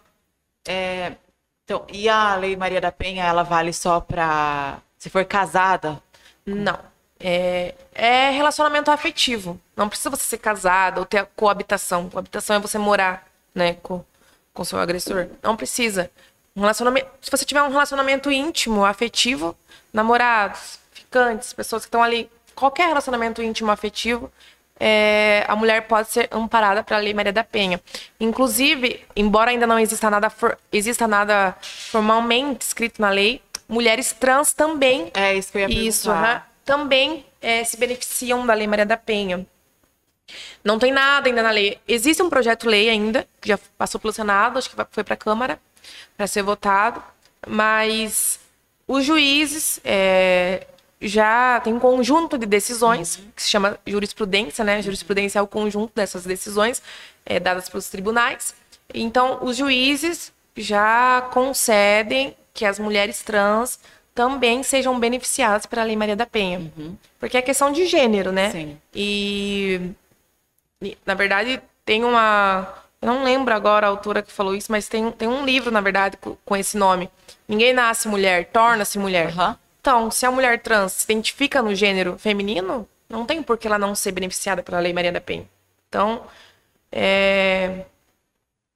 É, Se- elas são. Vamos dizer assim, se uma mulher tá passando por uma situação de violência, de qualquer uma, Uhum. o que, que ela tem que fazer? Ela tem que ir até uma delegacia da mulher, se não tiver a delegacia da mulher na cidade dela, que é o caso de Cajatia, que em Jacupiranga nós temos, Uhum. Tem. qual que é, o que, que ela deve fazer? É. É uma uma atitude muito difícil a denúncia, mas assim, é muito importante denunciar. Aham. Se você não for na delegacia, claro que o mais é, correto a se fazer é você ir na delegacia, prestar queixa, pedir medida protetiva se necessário for, ou você pode ligar 180 também, que ali você tem também, eles vão te direcionar o que deve ser feito. Você pode correr ao Ministério Público também. Que assim, é difícil você eu falar assim, não, tem que denunciar. Claro, tem, mas é, na prática é muito difícil. Porque quando você denuncia, Gabi, as pessoas começam a questionar o porquê que você fez isso. Porque a mulher que é vítima de violência doméstica, ela sempre é questionada. Agora, o agressor, ele E tem um monte é- ali pra falar, É cara, outra questão até, tipo assim, se o cara for famoso ou Sim. Uhum. tiver dinheiro, então aí é pior ainda, porque as Sim, meninas ficam aham. assim, tipo assim, será aparece que- ali um fã-clube pra te É. defender, para defender o agressor enquanto a vítima Será que ela não provocou ele? Será que foi Sim. mesmo, tipo assim, Mas ele tava acredita? bêbado, ele tava drogado, como se justificasse, sabe? Nada justifica. Será que ela não quis acabar Uhum. com a carreira dele? Gente, ela apoiou, sabe? É absurdo. Exatamente isso. Eu li uma vez uma história de feminicídio que o companheiro matou a, a mulher E ele foi preso. E no velório da mulher, o, o tio falou: Nossa, ela acabou com a vida dele, tá lá preso. Gente, quem tá no caixão?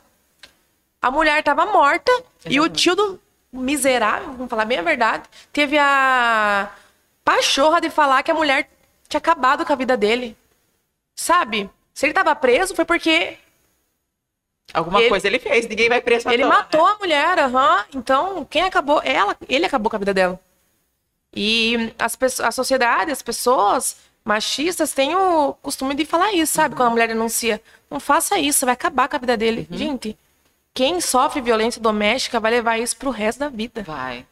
Não tem... Esses dias eu vi, acho que é de conhecimento de grande parte das pessoas, o que aconteceu com a Duda Reis e o Negro do Borel. E, nossa, uma, uma mancada de, de- Eu vi de vários homens defendendo ele, no caso. Ah, é né? o fã-clube, aparece o fã-clube. Aham. Pra bater na- nas costas e falar, não, irmão, quem te conhece sabe. Uhum. Enfim. É... O que aconteceu, pra quem não sabe aí? é, na verdade, Um a Duda é uma menina de 19 anos, eu acho, e sofreu diversas agressões Nego do Borel. É, verbal, é, psicológica, né? Física. Ela foi até estuprada, eu acho, por ele. Acho não, ela foi. Ela Eu falou que enquanto ela dormia, estava ali dopada de antidepressivo e tal, ele abusava sexualmente dela. E é uma menina nova que sofreu muito. E quando ela resolveu romper esse ciclo de violência que ela é, denunciou e que ela falou ali na internet, porque é uma pessoa, uma figura pública, então eles trabalham com internet, né? E ela resolveu ali expor esse ciclo de violência dela, ela foi muito atacada. Aham. E, inclusive, essa semana eu li, ela falou alguma, coi falou alguma coisa sobre esse assunto de novo, e um monte de pessoas falando assim: ah, mas bola pra frente, Duda. Você não tem que ficar falando a vida inteira sobre isso. Aconteceu, já aconteceu. Bola pra frente, deixa pra trás. Não tem como deixar isso pra trás. É, quando a gente sofre violência doméstica, e é claro que nem todas as mulheres querem ficar falando sobre isso, mas outras querem. E tá E tudo é bem, sobre- importante. é muito É importante. muito importante. Gabi, se eu hoje aqui conseguir conscientizar uma mulher que seja, pra mim já é de grande valia. Com certeza vai, porque até os tipos de violência, na Sim. verdade, tem muitas mulheres que não sabem. Não sabem, Não aham. sabem. E daí eu vi as pessoas julgando a Duda, falando, ai, bola pra frente, não sei o quê. Mas, cara, é, viver- é o que ela viveu, é o que ela passou, ela vai falar isso pro resto da vida dela. Eu já tive um relacionamento abusivo, já passei por isso. E é o que eu quero falar, pro re... eu vou falar disso pro resto da minha vida. Aham. Como eu te disse, se eu conseguir ajudar uma mulher que seja, pra mim já é de grande valia. E eu já consegui ajudar outras pessoas, as- outras mulheres. Inclusive, meu primeiro trabalho como advogada foi foi um atendimento de uma mulher que tinha sido agredida pelo, pelo marido. Eu fiz o acompanhamento dela até a autoridade policial, fui na delegacia, é, registramos a queixa, pedimos medida protetiva. Isso foi meu primeiro trabalho como advogada, então é uma coisa que me marca muito. E eu já ajudei outras, outras mulheres, assim. Eu lembro quando eu estava na faculdade, aconteceu um caso de, de uma menina que tava, tinha sido agredida por um cara bem conhecido assim e tal. E eu não tinha amizade com essa menina, não tinha ela na rede social nenhuma. E quando eu vi o que tinha, tava acontecendo, diversos áudios que na época tinham sido encaminhados por aí, eu tive acesso disso, dele falando que ia bater nela, que isso, que aquilo ia quebrar a cara dela. Quando eu ouvi isso, eu falei, eu preciso falar com essa menina. Eu não tinha amizade com ela, é, mas eu fui lá e me solidarizei com a dor dela. Mandei mensagem, falei, ó, eu quero te ajudar. Eu não sou formada ainda, mas eu tenho uma amiga que é, que é a Maíra, a doutora Maíra. E a gente vai te ajudar. Eu mandei mensagem pra Maíra, falei, Maíra, vamos, vamos. Na hora. Gente vai com ela na delegacia. E assim o fizemos. Fomos na delegacia com ela, conversamos com o delegado, pedimos medida protetiva. Quando você pede a medida protetiva na delegacia, o juiz tem até 48 horas para dar a resposta da medida protetiva. É isso que eu ia perguntar. Sim.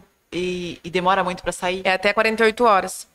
E fomos na delegacia, pedimos a medida protetiva. E assim. E essa. E eu fico muito feliz de conseguir ajudar, porque essa menina se livrou de um relacionamento abusivo. Se ela rompeu aquele ciclo, ciclo de violência que ela estava vivendo. E hoje ela é uma pessoa feliz. Ela está num relacionamento com alguém que cuida dela, que gosta dela. E eu fico assim, eu me sinto útil, sabe? Ajudando pessoas que passam por isso. E às vezes eu, eu recebo diversas mensagens é, de algumas meninas falando quanto aprende com as minhas postagens, que, que é de suma importância, falando que já passaram por relacionamento abusivos e que vê mulheres que, sabe, querendo ou não, a gente ajuda, sabe? Ver se eu tô passando por um problema e eu vejo você batendo de frente desse problema, você tá me ajudando. Às vezes você não sabe, mas você tá me ajudando, você tá me empoderando. Então, é, eu já, como eu te falei, eu já passei por isso. Eu sei quanto é sofrido, quanto é doloroso, quanto a sociedade julga, porque você sempre vai ser a ruim da história para as pessoas que não te conhecem, é claro, aquelas que não sabem da sua vivência, do que você passou. E o, o seu agressor sempre vai ser vítima, sabe? Ah, porque é, nossa, Gente, deixa eu Você contar. é Tem, tem errada. uma, uma amiga minha que uma vez eh, passou por uma situação dessa por anos. Acho também, igual você falou, foi. Eu não sei quantos anos ela passou por um relacionamento. Eu acho que ela até deve estar assistindo Uhum. dela. E eu lembro quando ela foi na delegacia, quando ela criou coragem pra tudo. Eu lembro que o agressor dela fez uma postagem no Facebook se fazendo de vítima da história. Tipo, ela tinha tudo. Era, eu acho que era- essa sua amiga foi a que eu ajudei. Eu acho que foi. Foi. E eu lembro de vários, vários, vários caras lá no, no post dela falando assim: Não, cara, a gente te conhece. Quem te você conhece sabe, irmão. A Não, primeira cara, frase você- é isso. É, você é um cara muito bom. Peraí, eles, ninguém teve relacionamento com ele ali, foi ela que teve, Claro. né? É, eu acho absurdo. isso Sim. aí. E, e, tipo assim, É porque eles querem justificar, mas não tem justificativa pra, pra agressão, não tem Uhum. justificativa. É, por isso que tem- até tem um, um post lá também que sempre falam, né? Se eu for amiga do seu agressor, me avise. né? Sim. E assim, e falando em agressor, a, a Lei Maria da Penha traz também no, no bojo ali dela a reeducação do agressor. Infelizmente, o Estado não investe em políticas públicas para né, nessa reeducação, né? Mas é muito importante que, que o agressor reconheça e busque ajuda psicológica, que faz tratamento, que faz terapia, que continue o tratamento, né? Porque você é, fazer dois, três dias de terapia não é tratamento. É, você tem que continuar o seu tratamento. Já que você tem um comportamento agressivo, você tem que, de alguma maneira, tratar isso. para que não, não aconteça mais daqui para frente. Porque, assim, fa- fala-se muito em perdão. Concordo. Pra gente seguir a vida, a gente tem que perdoar. Mas perdoar o seu agressor não é livrá-lo da, da justiça, da condenação, sabe? Então, é claro que todo mundo tem que seguir a vida. A gente tem que seguir nossa vida. Aham. Mas se é um assunto que me marca, se me deixa bem, que eu quero falar, que me cura, toda vez que eu falo isso, eu me sinto curada, sabe? Eu vou falar isso pro resto da minha vida, então. Sabe? Você se liberta, né? Se liberta. aham. Hoje a minha irmã tava fazendo. Ela fez uma postagem lá do podcast que, que a gente ia fazer, me marcou, acho que marcou você também. Ela falou assim: Eu sinto muito orgulho de ver você falando uma coisa que te machucava. E você se curou e hoje cura outras mulheres. outras mulheres. E é isso, sabe? Então, toda vez que eu falo um pouco sobre violência doméstica, sobre relacionamento abusivo, eu tô me curando de uma coisa que já aconteceu comigo. E eu quero curar outras mulheres também, eu quero ajudar. Embora eu não possa fazer muita coisa, porque o primeiro passo é sempre da mulher, sabe? É, a decisão é sua. Eu tô aqui para te ajudar, para prestar o devido apoio, porque você precisar. Mas a decisão é, É, sua. O tempo que eu, eu trabalhei na delegacia da mulher, Uhum. então eu via meninas que iam várias vezes lá. Uhum. Elas denunciavam, depois elas voltavam com o agressor. E aí eh, muitas pessoas acabam julgando Uhum. isso, né? E, tipo assim, às vezes a pessoa apoiava e ela né, tava lá, mas depois ela descarta aquela pessoa, tipo, poxa, tentei ajudar, mas ela voltou com ele. Sim, e antigamente é exatamente isso. E as mulheres retiravam a queixa, né? E a partir de 2012, o Supremo Tribunal Federal decidiu que a lei, que a caso de violência doméstica seria ação pública incondicionada, ou seja, não depende de representação somente da vítima. Qualquer pessoa pode pode denunciar através Tá, de uma então, denúncia eu- anônima. é, se eu sei de um caso, eu posso denunciar. Pode é denunciar, aham. Não depende mais de representação da vítima. E por conta disso também, porque muitas mulheres sofriam abuso e por conta de pressão do seu agressor, acabavam retirando a, a queixa, sabe? Daí hoje em dia qualquer pessoa pode denunciar, inclusive den- denúncia anônima.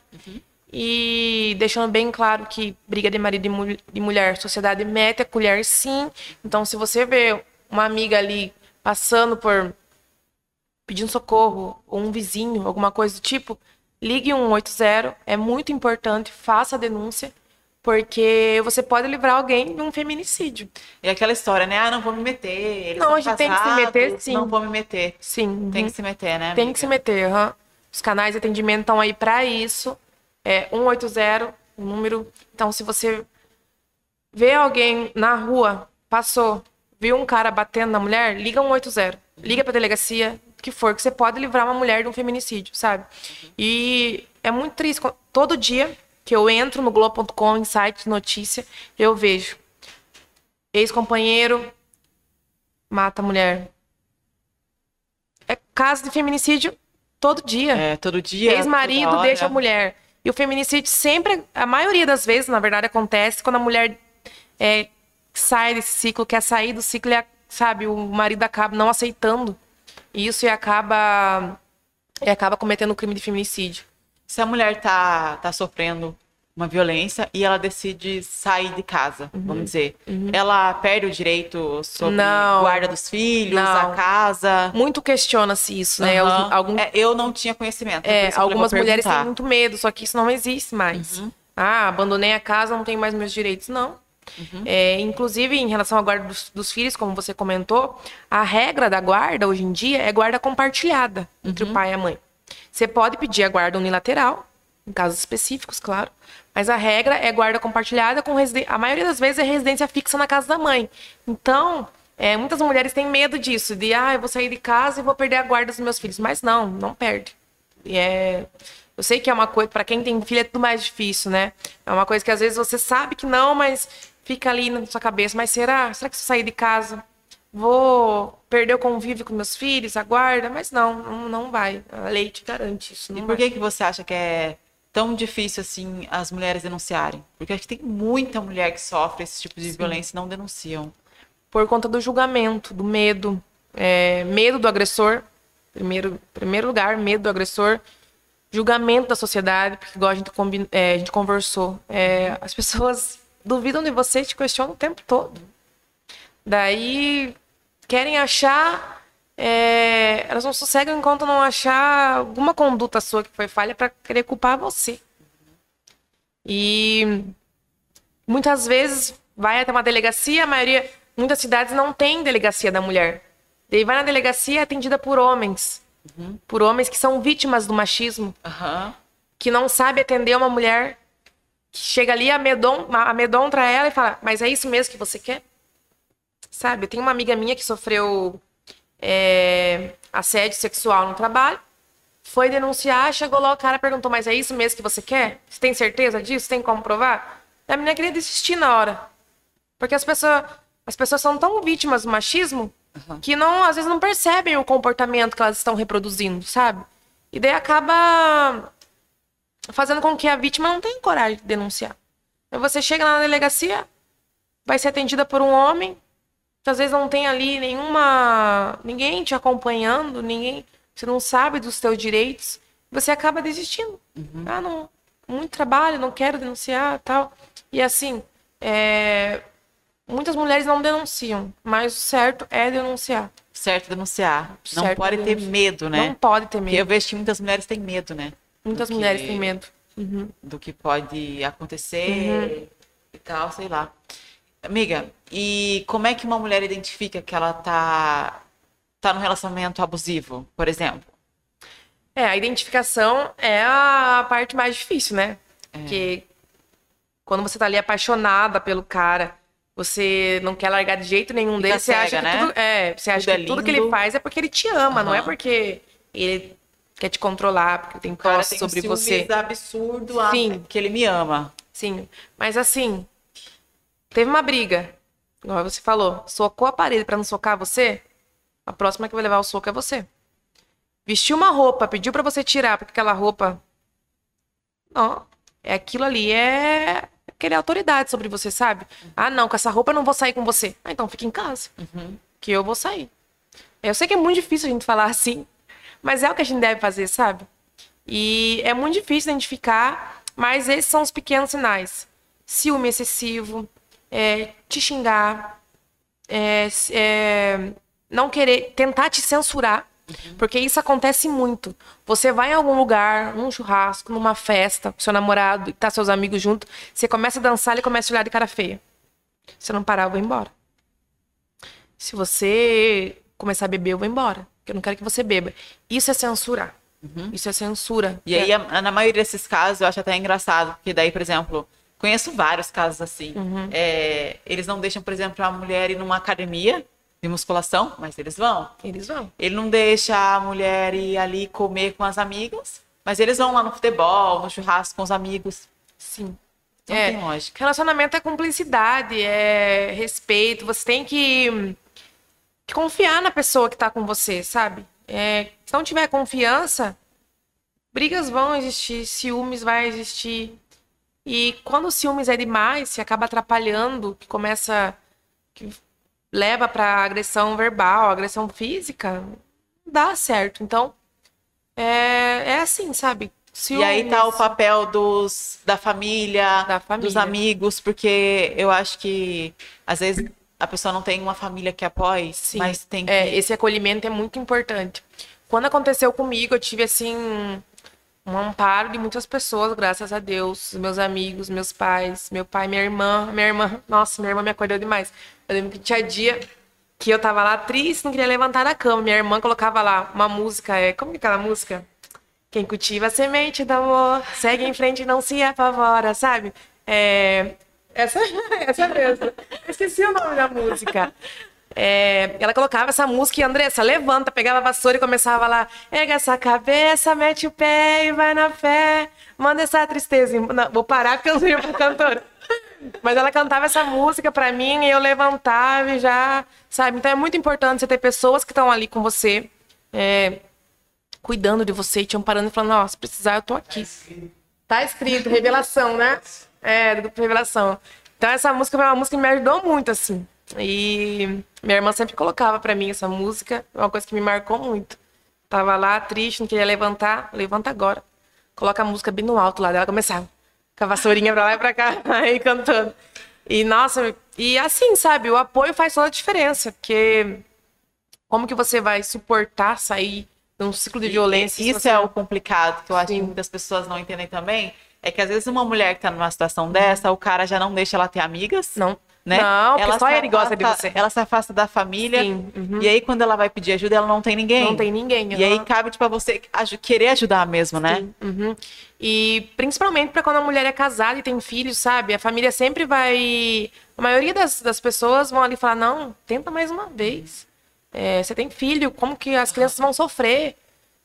É, você tem que tentar de novo. Amiga, e a questão do de trabalho também. Porque assim, é, quando um, um tempo que eu fiquei desempregada Uhum. e eu não conseguia trabalhar em lugar nenhum. E a primeira coisa que as pessoas perguntaram é: Se você você, tem tem, filho?" filho? Você tem filho? Agora eu sei que não pode mais até Sim, perguntar não isso. pode esse tipo de discriminação. Mas é, é absurdo, assim. É absurdo. Porque aí você é mãe, você é solteira, você quer um trabalho e você não consegue. Uhum. Sim. Então, até eu é, passar no concurso, eu fiquei desempregada, assim, Uhum. Sim. Uhum. vivendo de bico. E eu vejo que muitas, muitas mulheres passam por isso. Muitas mulheres, né? aham. Então, assim, como é que a gente faz para conscientizar, tipo, essas empresas do- das mulheres? E, na verdade, as empresas é, têm que participar de projetos, políticas públicas para se conscientizarem sobre isso, porque assim, não pode acontecer essa discriminação. Inclusive, eu falei isso também na minha monografia, no trabalho com essa faculdade, mas acontece muito. Ser mulher não é fácil, de maneira nenhuma. É, mulher separada com filhos é muito mais difícil. Eu não consigo imaginar a carga que é. Não consigo imaginar o que você sofreu. Só quem tá na pele, sabe? É, sabe o que é passar por isso.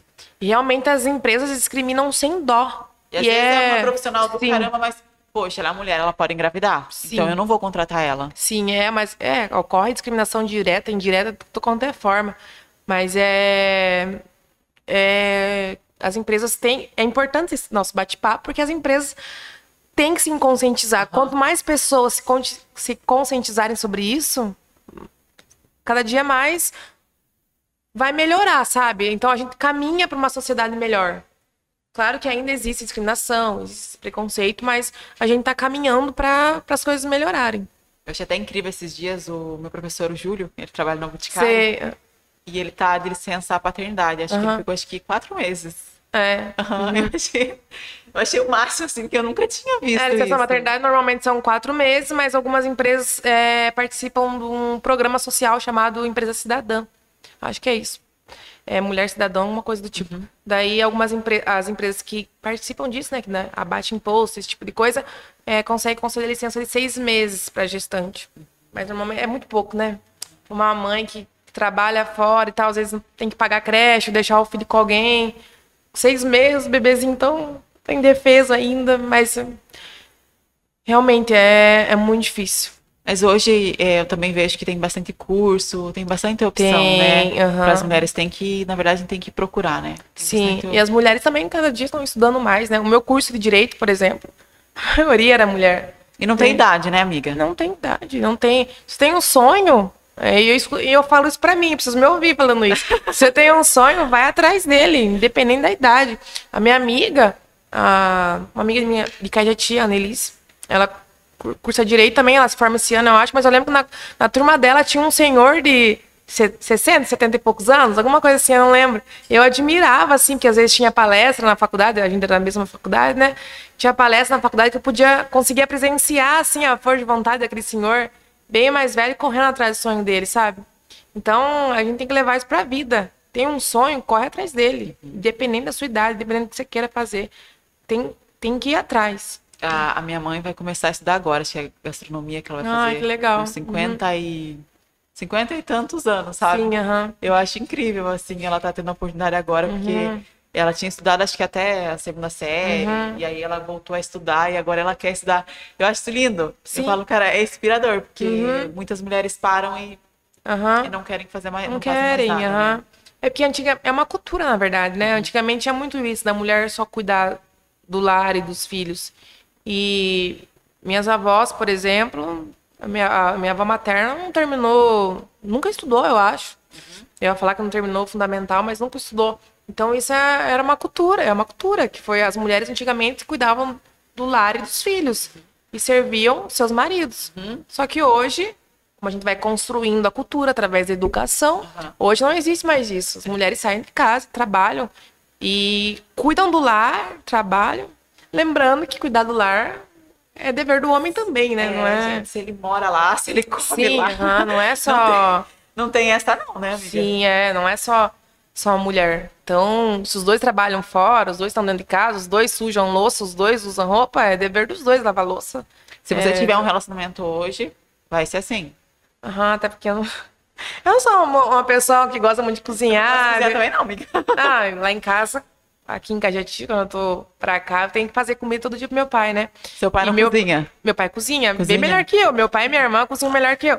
Meu pai fala que eu tô aprendendo, que eu tô pegando o jeito. Mas assim, eu morei sozinha, aprendi a fazer tudo. Só que cozinhar não é uma coisa que eu goste muito, sabe? Daí acaba que eu não. Ah, enfim, eu me viro. Dá pra Eu comer. também, eu faço.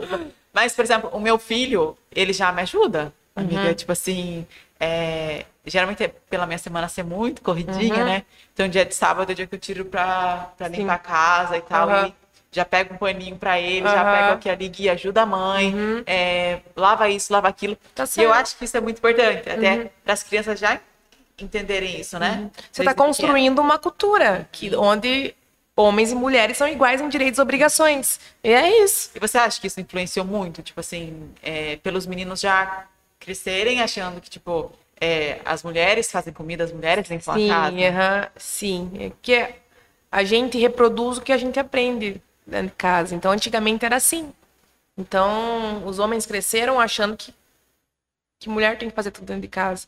Mas hoje é, graças a Deus, Você já está viu muito no- diferente. Você vai no churrasco, por exemplo, eu acho absurdo. Aí depois que termina o churrasco, tipo assim, as mulheres levantam, não, antes até elas Uhum. levantam pra fazer comida e os caras ficam lá sentados. Deus me defenda. Graças a Deus, meu ciclo de Ai, amizade não é assim. Pelo amor de Deus, né? Não, o meu ciclo Não. de amizade não é assim, todo mundo se ajuda. Inclusive, Aham. tem uns amigos aí, um- uns amigos novos meus aí da- das meninas, que a gente vai lá no, no sítio deles, no rancho, eles fazem tudo.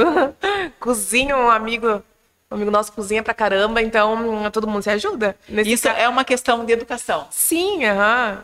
Na verdade, a gente só vai construir uma cultura diferente, porque construindo a cultura. É.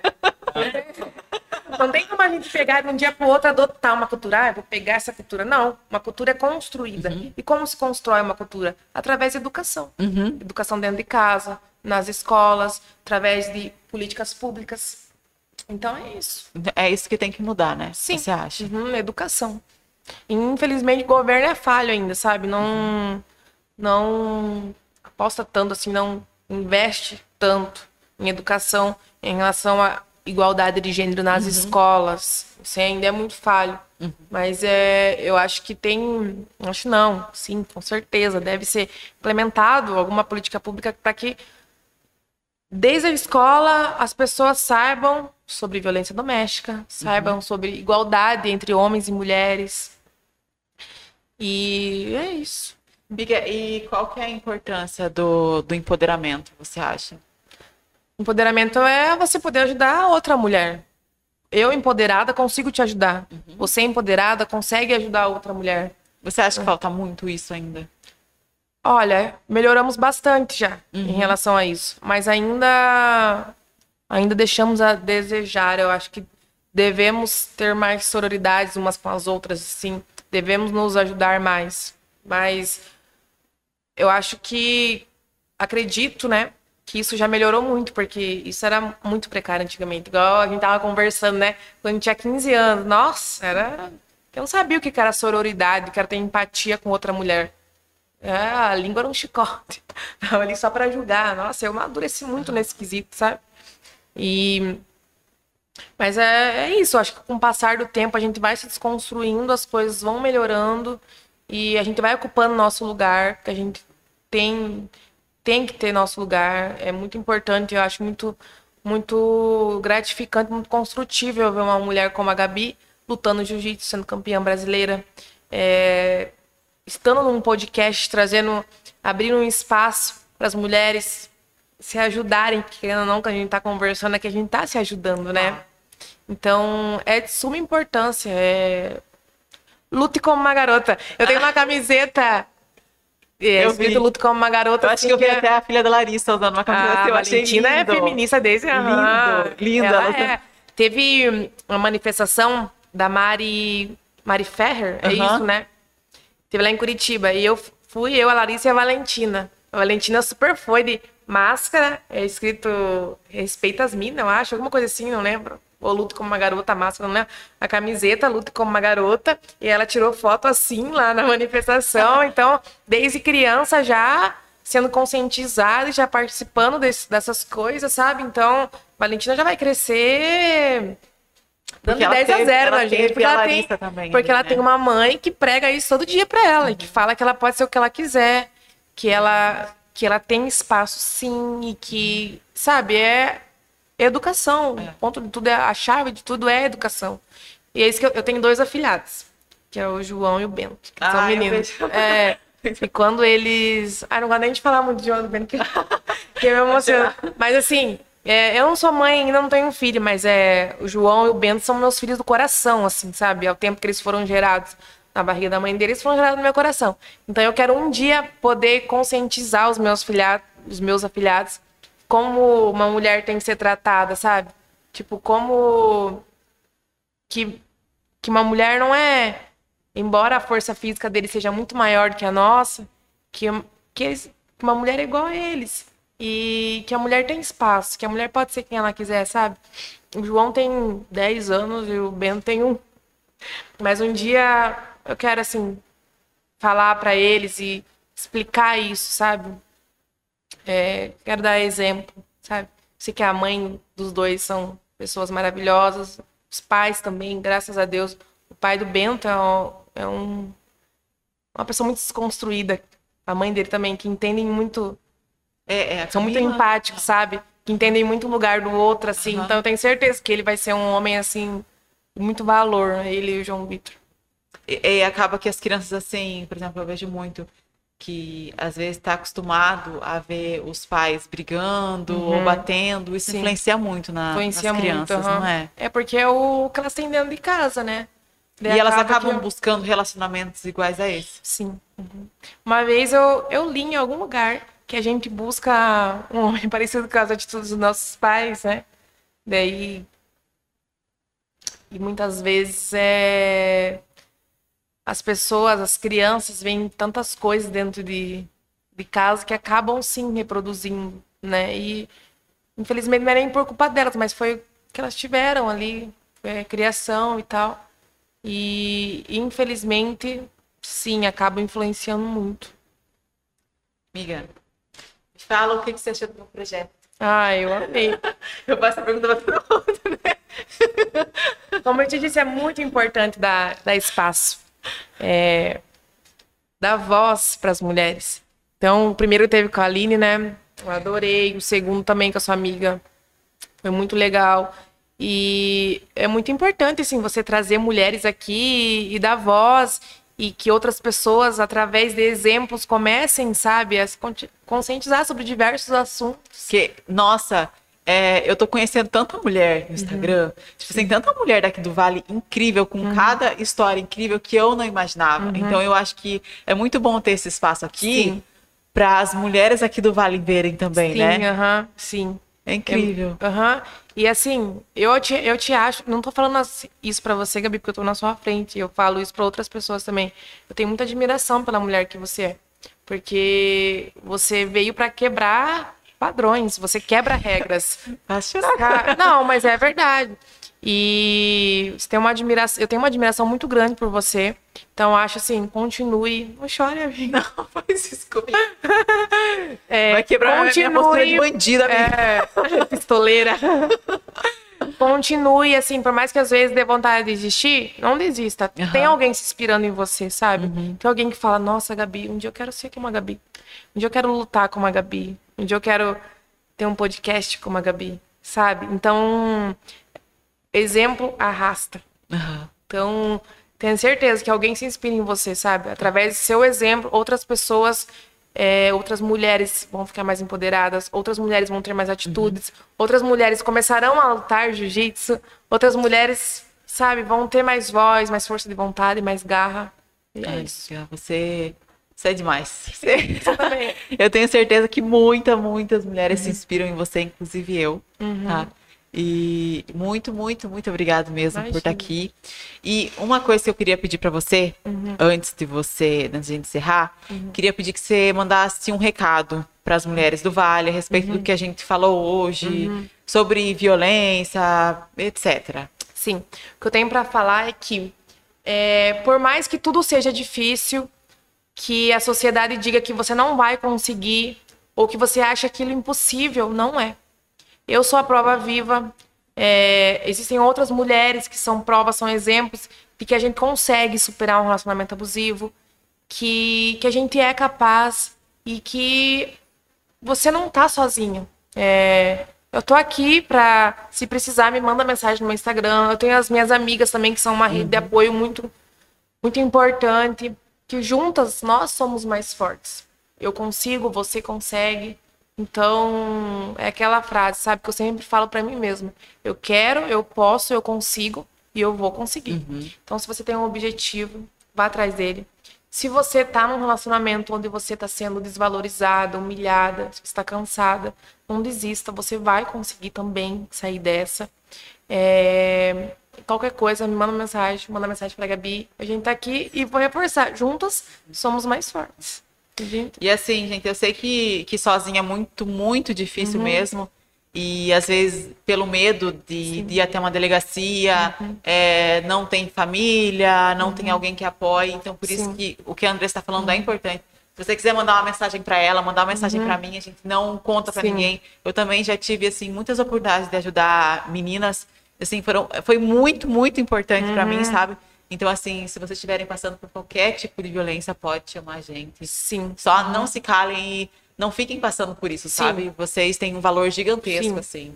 E assim, compartilhe o vídeo com o máximo de pessoas que vocês Uhum. puderem, porque às vezes a pessoa não conseguiu assistir aqui ao Uhum. vivo, mas pode assistir depois. Então, compartilha, comenta, curte. Gente, e sigam aí, por favor, o nosso canal, tá? Sigam, sigam, por favor. Sim. Né? É, curtam aí, mandem para todo mundo. E muito obrigado mais uma vez por estarem aqui. Quero agradecer de novo a Hotsburger, porque Vai comer agora um lanche. eu tô com fome, amiga. Também tô Aquele com- cheirinho ali tá me Ah, minha matando. barriga tá ronca. Na verdade, eu, eu ando com, sempre com fome. Quem me conhece sabe que eu tô sempre com fome. Então, vamos Andressa, muito, muito obrigada mesmo. Obrigada a você. Tenho certeza que o pessoal adorou, tá? Espero. Obrigado por ter Obrigada a vindo. você, amiga. Foi uma honra participar. Tenho uma admiração gigante pela mulher que você é. É Espero recíproco. que as outras meninas se inspirem também, Uhum. conheceram a sua história agora, né? Obrigada por ter vindo. Vamos comer. Gente, assim, encerramos. Gabi, fala com elas. E agora nós vamos comer. Boa noite, galera. Muito obrigada e sigam o nosso canal, tá bom? Beijo. Isso aí, beijo. Yeah. I fuck with this one, man. Perfect. I am the greatest alive. Yeah. I am the greatest alive. Yeah. I am the greatest alive. Yeah. I am the greatest alive. Yeah. I am the one they despise. Uh, Cause they cannot fuck with my grind. I am the one that they wanna be. Wannabes, you cannot fuck with me. Why? Cause I am the greatest alive. Yeah. I am the greatest alive. I am the greatest alive. I am the greatest alive. I am the one they despise. Cause they cannot fuck with my grind. I am the one that they wanna be. Wannabes, you cannot fuck with me. Why? Cause I am the greatest alive.